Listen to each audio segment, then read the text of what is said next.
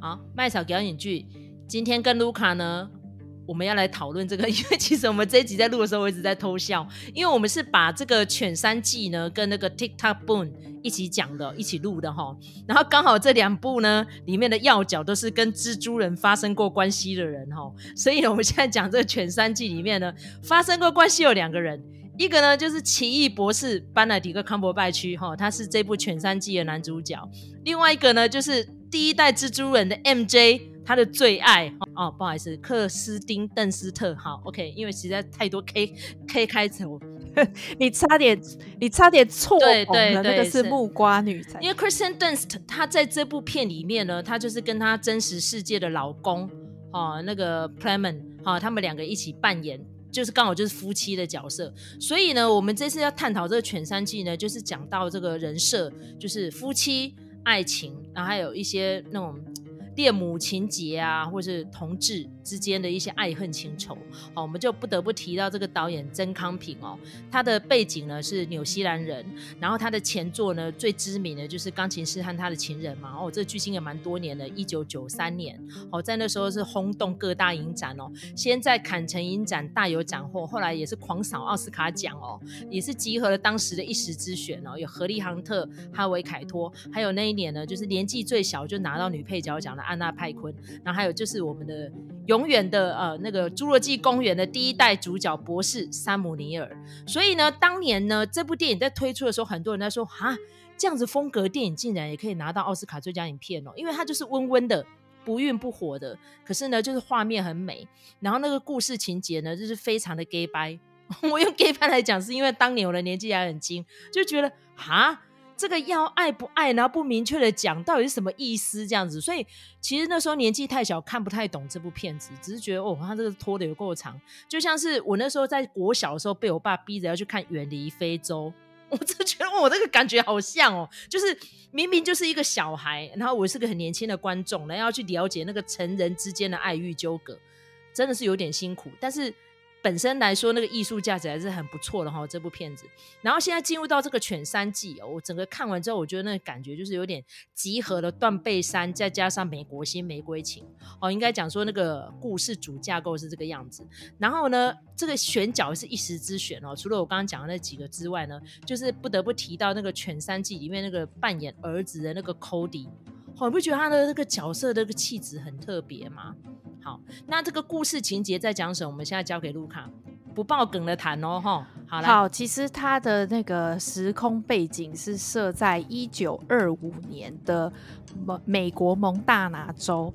那他的故事主角是一对兄弟，他们是经营牧场的这个呃。Burbank 兄弟对不对？嘿啊，这个哥哥叫 Phil，那弟弟叫 George。那弟弟呢，就是呃，他有一个绰号，就是叫胖子哈，哥哥都叫他胖子。所以这个是风格非常不同的一对兄弟。那这个哥哥 Phil 就是他呃，就是主持这个牧场的大小事哈。那常常就是说好几天不洗澡。然后、呃、很多事情都亲力亲为，可是脾气不太好的一个人哈。那这个弟弟呢，他就是就算骑在马背上，也一定都是穿西装哈，所以就可以知道，就是说他就是比较一板一眼的那一种。那他这个呃牧场大部分的事情都是交给。呃，交给 Phil 这个哥哥来打理，然后弟弟呢，其实我也不知道他在做什么，但是看起来他可能是门面吧，公关哈，有很多事情关节都是他去打通的。那包括跟这个爸爸妈妈沟通也是透过他。那后来我们就看到说，哎，这个呃。Burbank 他们家啊，其实算是家底蛮不错的，这个家具什么各方面都是还蛮豪华的啊。就那个一个哥哥臭臭的坐在那边哈，就觉得说，哎，怎么会这样哈？那这个呃，其实这个 Phil 这个哥哥他是非常。高举某些价值的哦，就比如说西部牛仔应该要怎么样怎么样啊，然后常常说牧场要怎么经营啊，什么什么的。然后那个弟弟就是好像就是单方面听训这样子，看起来也是在哥哥阴影下面有一点生活有点久。那有一天呢，就是他们进到一个客栈，那这个客栈的女主人就是克里斯汀·邓斯特的这一个角色。好，那然后他是一个呃孤儿寡母，就是他带着这个由 Cody 所饰演的这个 Peter，好，那两个人经营这个呃经营这个小旅馆。那因为呢，这个 Peter 呢，他就是一个比较外表比较阴柔的。那这个大老粗的 Phil 呢，他就是出言呃讽刺取笑他，然后就让这个呃这个妈妈非常难过。好，那这个弟弟就去安慰他，那就此呢结下良缘。那结果后来呢，他就是就跟这个女生结婚了哈，然后而且是没有在没有先跟这个。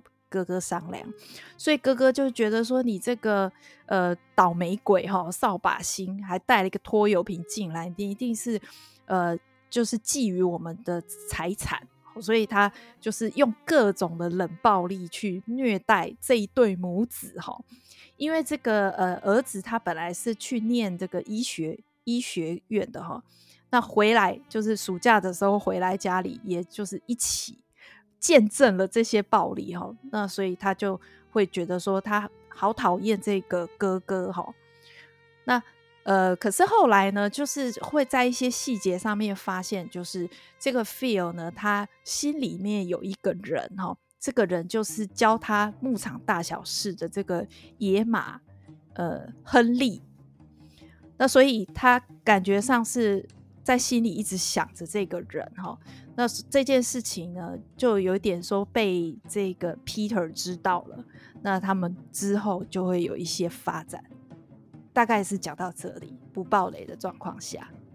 现在发现我们节目哦，每次都提到不爆雷的状况下，表示我们这个讲者就是非常的忍耐，超级想爆雷的哦。但是因为我觉得这部电影也是一样。不爆雷真的很难谈，所以呢，很多看过这部电影的就觉得，哦，那就是一个同志电影。我说其实没有那么浅哦，不止同志电影，像我刚刚提到有点恋母情节，再加上还有这种人性之间的哦那种扭曲，哦，甚至于互相利用。其实蛮多看过，你就会觉得说，哦，真正心狠手大的呢，其实就是这个 Peter。但是就由这个 Kirsten Dunst 讲出 Peter 这个字的时候，刚好我们今天都看完蜘蛛人，就觉得，哦。非常有错捧的感觉，像刚刚麦嫂也差点错捧了哈。所以，我们现在开始来分析每个角色好了，他们的一些背景。像麦嫂最想讨论，当然就是康伯拜区了哈。他扮演这个 Fail 我真的蛮同情他的啦，因为我刚好提到说他就是有点像是断背山的 Part Two 哈，因为断背山里面两个就是希斯莱杰跟 Jake Gyllenhaal 嘛，对不对？大家知道两个死了一个嘛，对不对？那那个独活的人之后要怎么样抱着这个悲愤？对爱人的不舍，然后还有对未来的惶恐活下去呢？其实他在里面一直跟他的弟弟提到 Bronco Bronco，甚至于他整个团队都知道 Bronco 哦，Bronco 教了我这个教了那个，然后举杯致敬都还要谢谢 Bronco，我就觉得这个人一定不简单。虽然不知道这个 Bronco 是谁，而且甚至于是 Bronco 叫他看这个远处的山，就好像是一只狗趴在那边。这就是这个电影的主题的 Power of Dog。电影里面虽然看到是牧场，但有很多马、很多牛、狗，这里面有一个猎犬在那边跳来跳去。到底代表了什么东西？后来我就上网去找蛮多那个英文的网站，在讲到说，哦，其实呢就是地位的问题。因为其实，在里面看到费的最大声、态度最嚣张的，就是康伯拜去演的这个 Phil，但实际上不是诶、他是一个抱持着孤单、寂寞、很多秘密的一个男人。其实他是活得很辛苦的，不知道卢卡有没有这样的感受？其实我觉得在看这部片子的时候，非常享受的就是欣赏康伯拜区的演技。呃，我虽然算是他的粉丝，可是我一直没有对他的演技做出太高的评价，因为我觉得他演的东西很像他。呃，他其实跟那个小雀斑有同样的问题，就是他们演来演去就那几种角色，呃，一定很聪明。结果呢，没想到在这部片子里头，哈。开始的时候，呃，的确就是让他过足了那个粗犷的瘾哦。没想到后面呢，那个他爸爸妈妈出现的时候，居然他其实还是一个聪明的人哦，躲不掉的人设。但是我觉得至少在这部片子里头，康伯拜区他呈现出一种非常不一样的气质。那个他就是因为他总是穿很厚重的靴子跟那个毛毛的裤子嘛，所以他走起路来就是有一种力量。然后他走近的时候，因为脚步声非常重，所以就是真的有一种可怕的感觉。我非常可以体会，就是后来那个邓斯特那个角色嫁到他们家的时候，时时的提防他，然后躲躲避他，我就觉得我很能体会他真的是很可怜，吓得发抖内心的，所以就只好就是靠着借酒浇愁来解决这个压力哈。所以我觉得，呃，光就这点来说，欣赏那个康伯拜奇的演技就已经是一个很棒的事情了。那关于那个刚才我们讲的这个《The Power of Dog》，它其实是在讲，呃，是引自圣经里头的一段话。那这个讲起来呢，就它就会解释了那个后面的剧情哈。那我只是讲说，他他真的有演出一种。呃，虽然外表很粗犷，而且呢，行事风格非常的严厉，但是他内心就是有非常柔软的感情。就在他呃跟这个 Peter 慢慢的熟识之后，他那个整个部分都跑出来了，然后你就会发现说他，他那只是他的一种武装而已，他其实是一个内心很柔软的、受过伤的，然后很怕再受伤的人，这样子。所以我觉得这个角色真的不愧是，真的是演技展现啦。那呃，他其实之前就已经有被提名过，但我觉得这个角色真的是他的代表作。整部电影看完哦，我觉得我刚刚提到那个最心狠手辣就是这个阿迪亚 Peter，尤其是他中间有一幕，就是他捡到了一只兔子嘛，哈，他说他是用陷阱逮到的。结果那只兔子在他妈妈的怀中温存没有几分钟，下一秒他就把它宰了耶。他说要当一个好的外科医师，一定要先解剖。结果他的解剖的方式是直接在 他的新家就直接开肠破肚了，当场就把那个阿梅亚给吓死了。这阿梅亚最近戏也蛮多，就是 McKenzie 哦，那个小女生对，因为她是因为他是纽西兰人，对他整个花容失色。对，然后这个 Cody 他是澳洲的演员，对，因为其实所以就是曾康平，曾康平纽澳的班底啦，对了，对，其实我真的觉得那一段就可以显现的出来，他后面会做出这样子的事情哦，无可厚非，因为他最前面就有提到说，身为一个男人啊，在爸爸过世之后，如果不保护妈妈的话，这算什么体统？所以他看到妈妈受到委屈，从最前面他看到这个大老粗进来亲门踏户，那时候是他家的餐厅哦，先羞辱了他，然后又对他妈妈不礼貌，他其实应该暗暗的就种下这个报仇的种子。而且你要看他那个眼睛这么大，非常的锐利，一直在观察这个大老粗。后来这个大老粗的秘密被他抽丝剥茧的给发现了之后，他就知道他可以利用这个大老粗对他的感情。哦，尤其是呢，在里面提到那个炭疽病，麦嫂刚刚特别来查了一下，它就是一个人畜共通的病毒，而且它是一种杆菌，它会先从皮肤的伤口侵入你的免疫系统，而且那个死状是很痛苦的，就是不但会上吐下泻，不停的发烧，而且会幻觉，会有抑郁，所以这一个大老粗在往生之前一定是受尽折磨的，然后刚好又近水楼台，他用一个最方便的武器就把它给宰了。其实我觉得那一段过程呢，如果有看过的人，可以再回味一下。其实曾康平的镜头语言真的非常的厉害，他不需要借由情爱画面，哈，像我刚刚提到断背山就是有嘛，哈，可是他不用哦，他就是去特写的一些小细节，例如说他就会去拍那个马匹呀的互动，因为有一些马那种交错的感觉，然后那个毛发这样飞，然后毛细孔的特写。还有就是康伯拜区 那一块小布布哈，大家有回去看那个戏就知道了哈。哇，那一段我真的觉得我超级隐晦的哈。那尤其是你要看他跟他那一群伙伴们呢，就是赤身裸体在河里面洗澡，而且先抹泥巴，弄得脏兮兮的，然后在那边搓来搓去，我觉得哇，这个真的，嗯，好。那因为其实印象中在河边洗沐的，就是那种仙女下凡嘛。哦，大家如果有看过一些希腊神话，都是这样。哎，就现在不是哎，哈，就是一群精壮猛男在那边搓洗。好，然后呢，不小心，哎，有一次他自己在那边洗的时候呢，然后就是非常的意淫他自己的身体，就不小心被这个 Peter 给发现。哦，康伯拜区马上他就光屁屁整个从河里冲出来，一直去追他。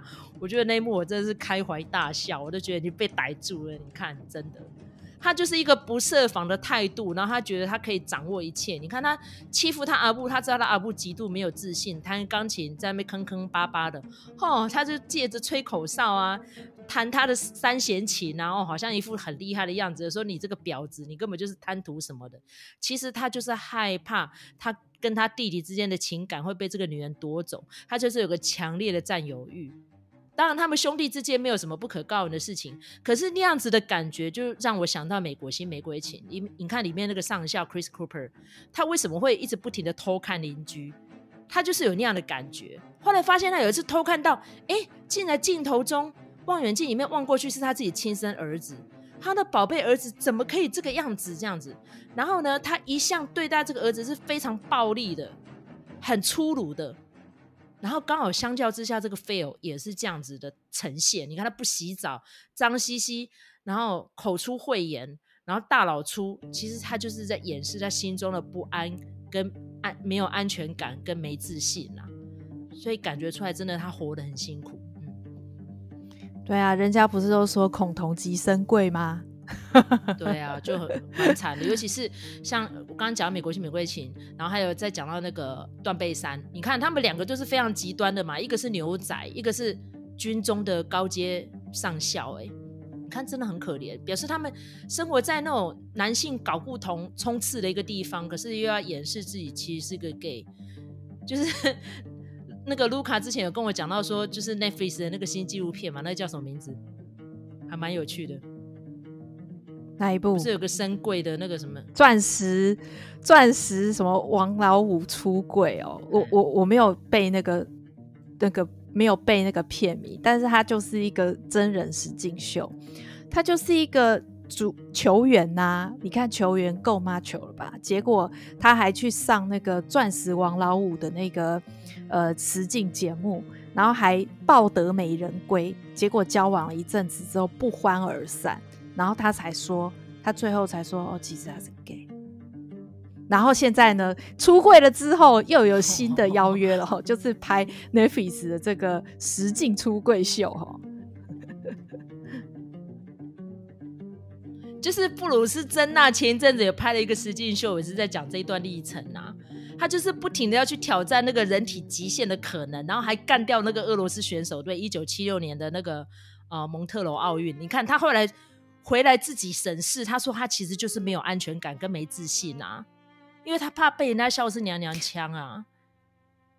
然后刚好又相较之下，我们今天那个天王巨星的前妻，他说要勇于选择你的真爱，对不对？他写那个五千字的忏情文，写给他的前夫啊，当然摧毁了他，但是也揭穿了蛮多事情的。就是如果一个人没有选择的自由，他会活得很悲哀，那是真的。无论是天王巨星也好，或是贩夫走卒也好，失去自由是多痛苦的一件事情。你看河边洗澡的那个事情啊，你说你不是说呃？通常都是仙女下凡在洗澡，没有。我告诉你，有另外一部我们都很熟的片子，也有河边洗澡的、哦。莫莉斯的情人哪一部？哦，莫莉斯的情人吗？不是，但我我我好，那个大家可以按图索骥去看那个片段哈。但我要讲的是呃，正的男人，他那个剑龙卫他们那群人也是有一个在河边洗澡的画面，对。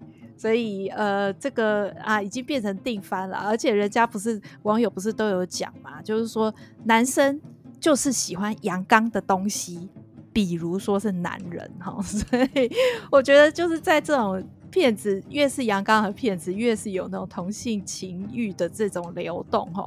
那另外，我也觉得说，我那个时候在看全三季的时候，我刚开始觉得说啊。我那个时候没有去大荧幕看，真的是太可惜了，因为它那个风光非常美，然后那个非常开阔的山水哈，因为它这部片子虽然是呃在蒙大拿的这个设定，但其实它全它是在纽西兰拍摄的，那当然也都是实景，所以你就看到那个大山大水真的非常好看。但是后来呢，我渐渐的可以体会串流媒体的妙处哈，原因是因为我第一次看的时候，我觉得。就是我挑了，我错了，我挑了一个我精神很不好的时候去看，然后看的就是整个哈欠连连，然后我就想说不行，那我就把它停下来，然后我第二天再来看。结果第二天看的时候啊，我整个聚精会神哎、我觉得每一个细节都不愿意放过哈。我觉得这就是串流媒体的好处。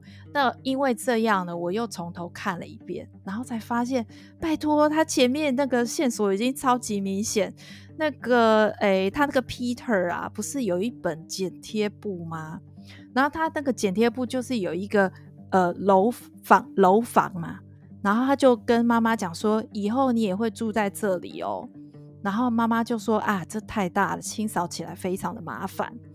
然后他就跟妈妈说：“不会，你不用清扫，有佣人帮你清扫。”然后他后来搬进去这个呃 Burbank 家的时候，那个就长得跟他简报上面楼房超级像的，所以我觉得哦，整个鸡皮疙瘩起来。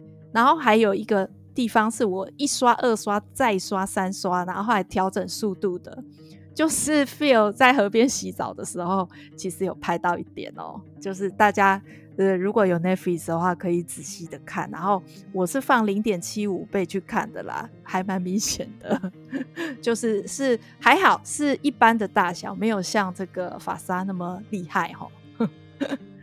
可能要更正一下哈，刚刚讲那个曾康平的《钢琴师和他的情人》，那一年的最佳影片不是颁给这部片哦，那年最佳影片是颁给《辛德勒名单》。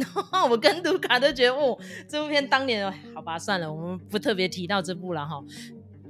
那个曾康平这个钢琴师和他的情人是三部得到三三三座金棕对金棕榈，然后拿到是演员奖嘛，女主角、女配角，然后还有对，对是这个就最佳影片就输给 那个辛德勒了，嗯对。然后我要补充一下哦，其实那个哎男生在河边洗澡哦。自古以来最有名的就是水仙花哈，Narcissus，然后他觉得自己实在太美了，美到在河边一直在照他的倒影，然后就淹死在那边了哈。所以 很多同志电影呢，如果提到男同志也那个洗目的画面的时候呢，就是从水仙花这个故事来的哦。所以呢，其实最后这个结局当然是有点凄苦，但是有点大逆转哦。蛮多影评都觉得最厉害就是那个一抹微笑哦，就 Peter 最后就是。如他所愿做掉这个 Phil，哇！我觉得这个阿迪亚真的很强很强。你要想说他的演技不需要太多肢体动作，可是他那个眼神，就是我觉得他不亚于梁朝伟啦哈。大家说眼睛会演戏，这个阿迪亚眼睛不止大哦，而且你要看他其实蛮有趣的，他也是那种长得很开的那一种。大家知道那种眼睛长很开，我们之前就一直在提谁？对不对？后羿弃兵，那个阿梅亚是眼睛长很开，就是那种精灵脸呐、对，你不觉得这个 Cody 也是那样子吗？就是精灵脸，然后他又长得这样瘦瘦的，然后他这样一路走过去，那群臭男人全部都可惜啊呢，那个 cos 哦，就是有那样的魅力。这个角色如果选错人就没有那个味道了，可是他就是有。你要看他就是身材非常的纤瘦。然后他走路的时候，他是会摇屁股的哦。你看那一幕，就是大家全部都在路边在那边休息的时候，他这样走过去，没人说：“哦，戴斯小姐来了。”这样子是不是该考试？他这个戴斯小姐呢，其实呢也是很有含义的，因为 Daisy 就是小雏菊嘛。然后最前面他不是有做那个纸花吗？就是小雏菊的形象那样子。你看那个 Phil，他的食指这样戳进去，你不觉得也是很多暗喻吗？好，然后最后他说要帮他编辫子，你不觉得编辫子的？这已经不是暗喻，这是明喻耶。然后他就在那边，好像帮女孩子在那边绑头发的样子。我就觉得，哇，你这个大老粗还有纤纤玉手，可以去做这样的手工艺哦，你把看好啊，对不对？然后最后呢，哎，你看他们两个之间的互动就越来越微妙了。身为阿布的，当然看得出来是什么原因呢、啊？他很怕自己的儿子吃亏，怕被给人家性侵还是怎么样？感觉得出来他们应该是有发生了什么，因为其实他们最后带出去，然后开始在特写那个。鬃毛，你不觉得那个毛的部分好像也是在暗喻，其实应该是有啦，感情什么什么。我在猜想，我不知道是进展到怎样，但是绝对应该会有一些碰触的啦。就是有可能这个 feel 已经有跟他暗通款曲之类的，然后后来呢，feel 就觉得一定要留下这纪念品，然后就很积极要去找这个皮，然后这个皮呢也是一种暗喻，就是皮肤嘛，就是 skin 嘛。好，这个又进入到切肤预谋这部电影了，好吧，越扯越远。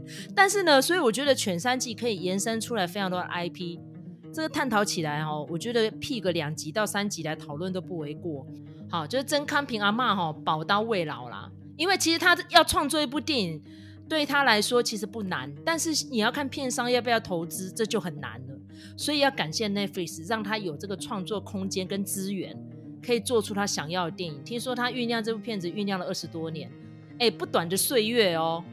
然后选出这个一时之选来演这个片子，真的非常的棒，我觉得很好。对，讲到那个山上的狗这件事情啊，呃，我我讲一个我小小个人的一个问号好了，就是其实那那一幕戏我也是没有看到，哎，直到他讲说哦，就是有一只狗在叫。我才看到说哦，对，那个那个有一个呃影子哈、是这个一只狗在叫的影子。可是他还没有讲之前呢、啊，我觉得那个看起来很像是一个裸体的男生的那个，就是向下趴的一个感觉。